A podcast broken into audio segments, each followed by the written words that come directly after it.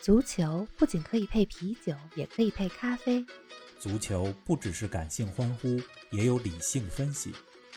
足球不只有皇马、巴萨、梅西、C 罗，也有不为人知但值得歌颂的球队和球员。足球不只是九十分钟的体育比赛，可以贯通世间万象，纵横五洲四海。足球小世界，世界大球场，一杯咖啡的时间，陪你聊足球，但不止于足球。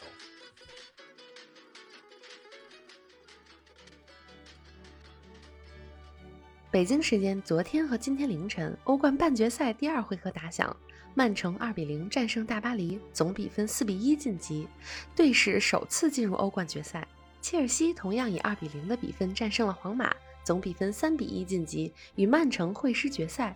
时隔两年，欧冠决赛将再次上演英超德比，足智多谋的瓜迪奥拉，见招拆招的图赫尔，两回合上演帽子戏法的马赫雷斯，再次扮演关键先生的坎特。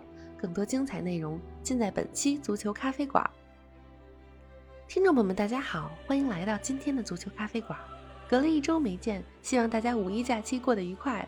王老师你好啊，玲子你好，听众朋友们大家好，希望大家五一没有迷失在茫茫人海当中啊，因为我看微信 哪儿都人多。是的，玲子，我知道你五一假期可是过得够爽。一直在看演出，没错。哎，你不在的这一个礼拜，世界足坛发生了不少大事儿。比如说上周末，曼联球迷攻占了老特拉福德球场，以此来表示对格雷泽家族的抗议。那么，英超本来应该进行的双红会，曼联对利物浦也因为球迷的抗议延期了。另外呢，前两天的时候，穆里尼奥找到了新工作，成为了意甲罗马队的主教练。哟，上周末的时候，说到意甲。上周末的时候，国际米兰正式夺得了这个赛季的意甲联赛的冠军，也是时隔十一年再次登顶。啊，哎呀，咱们要说的话题那可真是够多的。我确实五一看了不少非常好看，而且是自己很喜欢的演出，所以确实咱们回归足球吧。先来说说欧冠。上周节目里呢，你说看好英超双雄会师决赛，结果真的就实现了。历年欧冠半决赛总会有比赛最后阶段的惊心动魄，我还想着说今年的半决赛能来个加时赛啊，或者点球呢。结果第二回合的两场比赛，两支英超球队都是以二比零战胜了对手。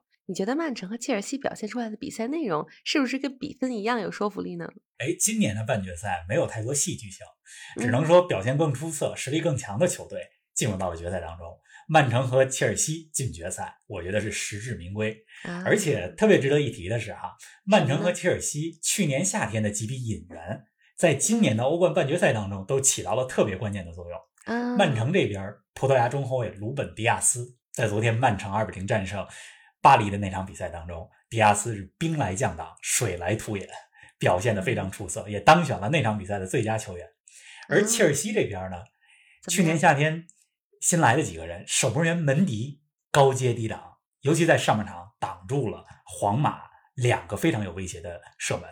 另外，切尔西去年夏天引进的两名德国前场球员维尔纳和哈弗茨，在这场比赛当中也扮演了非常重要的作用。当然啊，关键先生可不止刚才说到的这几位赛季新援，坎特再次进入了我们节目当中的标题。是的，切尔西今天的两个进球都和坎特的中场断球有关系。嗯，另外曼城这边，马赫雷斯在一百八十分钟的系列赛当中打进了三个球，我觉得也是时候来说一说这位阿尔及利亚的边锋了。而且坎特和马克雷斯还有一个共同点，他们俩呢都是2016年莱斯特城夺得英超冠军的主力成员。这个英格兰球队会师决赛啊，其实也反映了英超球队的水准。你刚才说到两年之前的决赛就是英超的内战，利物浦对热刺。那再往前呢，呃，实际上有好几年都是西班牙球队在欧冠当中一直有统治的地位。呃，英超。再往前的内战，在欧冠决赛当中，就是二零零七零八赛季的曼联对阵切尔西的那场比赛了。是啊，哎，咱们再来详细说说这两场半决赛第二回合的比赛吧。趁热打铁，先跟我们说说几小时前刚结束的切尔西和皇马的比赛。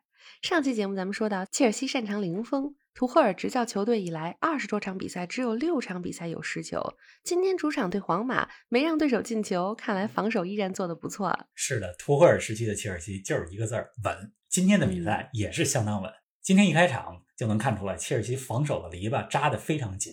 这个切尔西的防守啊，它靠的不仅是后边这几个后卫队员，靠的是全队的体系。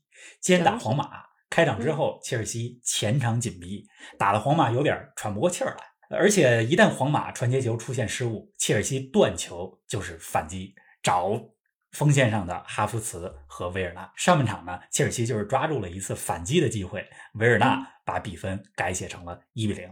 那一比零以后，相对来讲对切尔西来讲就好踢了。那皇马那边必须得进球啊，对吧？呃，但是呢，特别值得一提的是，今天上半场实际上切尔西的防守也有松动，这个再严密的防守也有松懈的时候。而且毕竟对手是皇马，这是夺得过十三次欧冠冠军的球队啊。这个切尔西上半场给了皇马两次机会，但是你必须得说，切尔西的守门员门迪这场比赛应该说是他加盟切尔西以来，我觉得表现最出色的比赛之一了。而且有意思的是。皇马这边也有一个门迪，皇马这边的门迪是切尔西守门员爱德华门迪的表兄弟，所以这个表兄弟在这场比赛当中代表两个不同的球队出战。不过表现更好的是切尔西的门将爱德华门迪。下半场皇马呢，因为急于进球，呃，所以切尔西这边的紧逼反抢、防守反击打的就更加得心应手。下半场开场以后的前十五分钟里，切尔西获得了三次扩大比分的机会，但是最后一射。其实都没有把握好。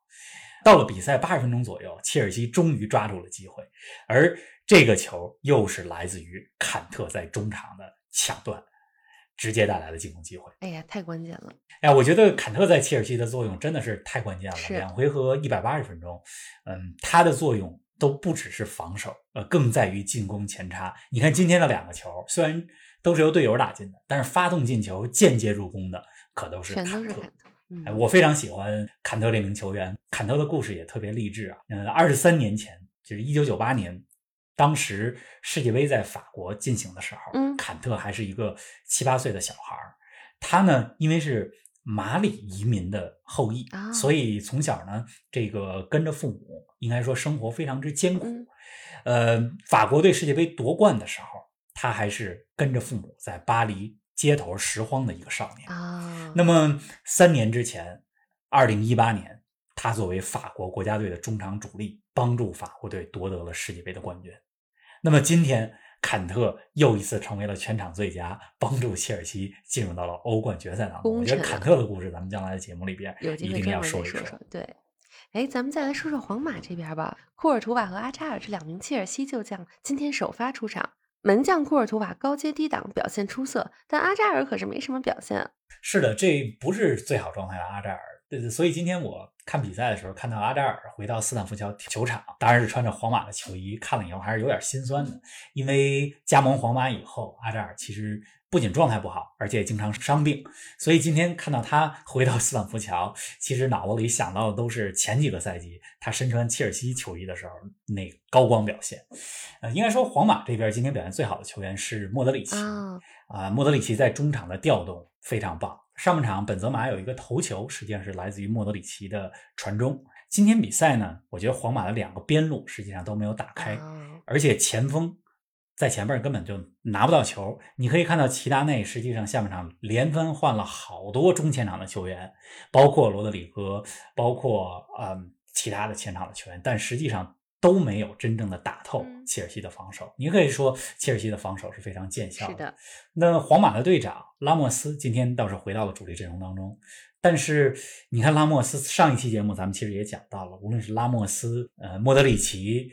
还是这个克罗斯这些球员都是三十多岁了，尤其是拉莫斯和莫德里奇三十五六岁的老将，所以现在的皇马实际上也还是这些老将撑着，有点强弩之末。有点这个您正在收听的是足球咖啡馆，一杯咖啡的时间陪你聊足球，但不止于足球。欢迎您在各大音频平台关注我们的节目，同时欢迎关注冯老师的足球评论公众号“冯球必侃”，让我们一起。聊球、看球、追球。哎，咱们再把目光投向昨天凌晨进行的曼城与大巴黎的比赛吧。这场比赛可是很有火药味儿啊，双方球员冲突场面不断。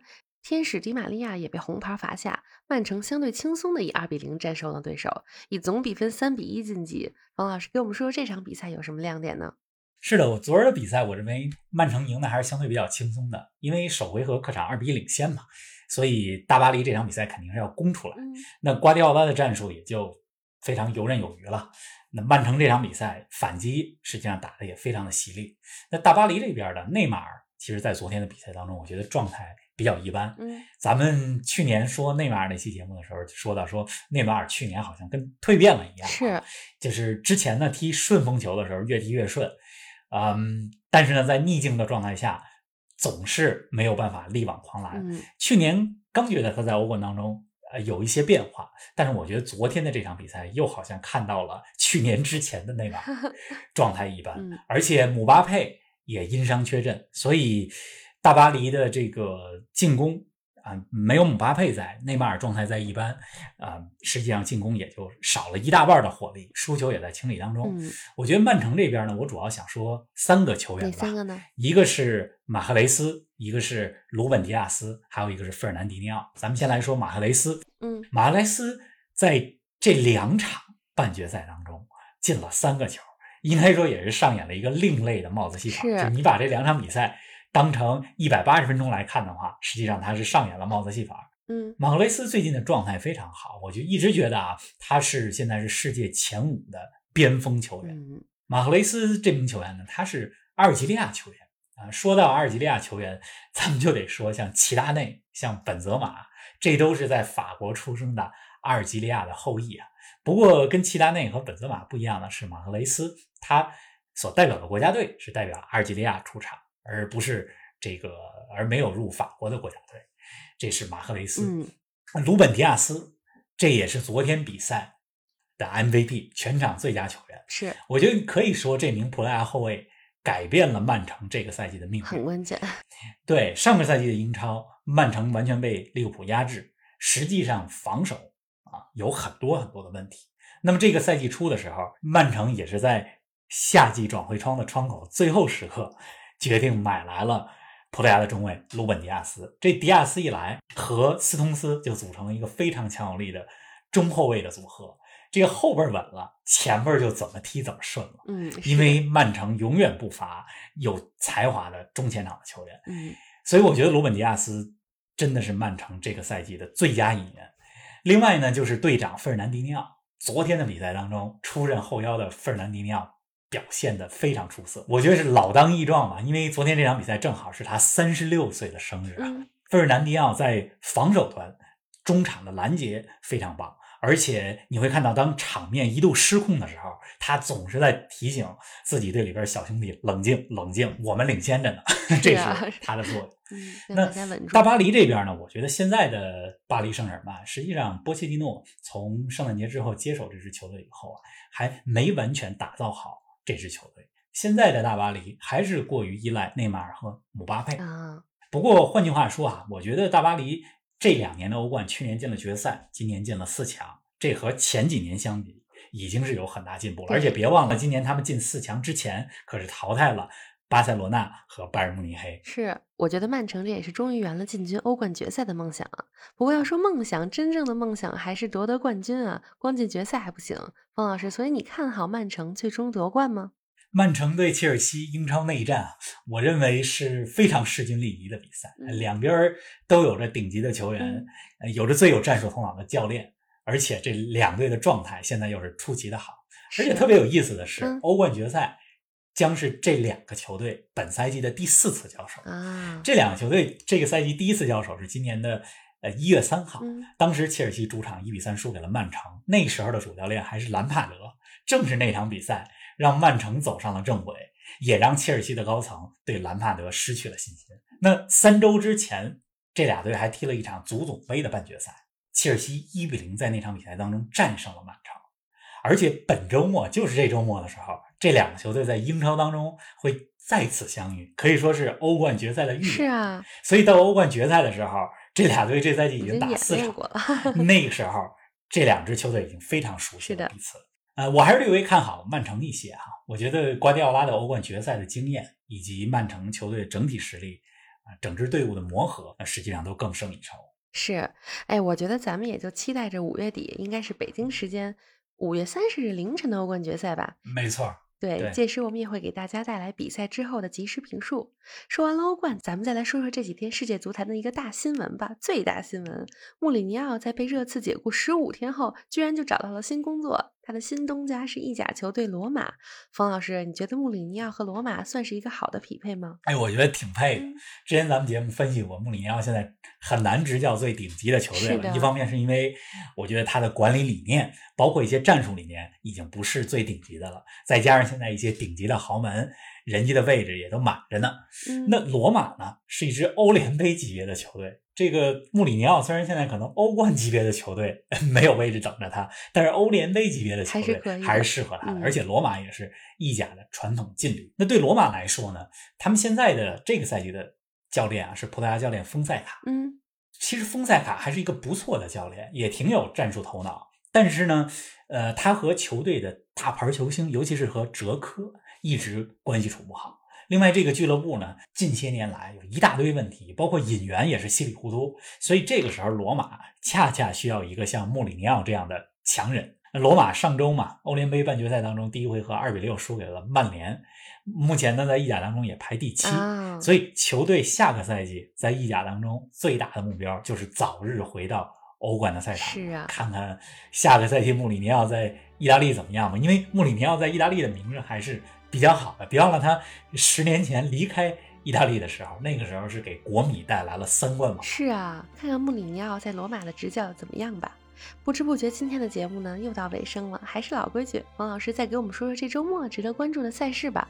这周末的大战真是太多了，说三场吧。这礼拜六的晚上。北京时间这礼拜六的晚上，巴塞罗那对阵马竞，这场比赛很有可能将决定这个赛季西甲冠军的最终归属。另外呢，本周日的凌晨，刚才咱们其实讲到了曼城对切尔西的英超联赛，这相当于欧冠决赛的预演。是的，看看这俩球队在英超当中打怎么样。而且切尔西还得认真对待这场比赛，因为联赛要想进前四的话，后边四场比赛每一场都很关键。是的。周一凌晨，尤文图斯对阵。A.C. 米兰这两个老牌劲旅之间的直接对话，很有可能将决定今年的欧冠名额。是啊，哎呀，这几场比赛都挺值得关注的。那五一回来了，希望大家也继续关注我们的节目，关注欧冠，关注足球，下周不见不散，不见不散。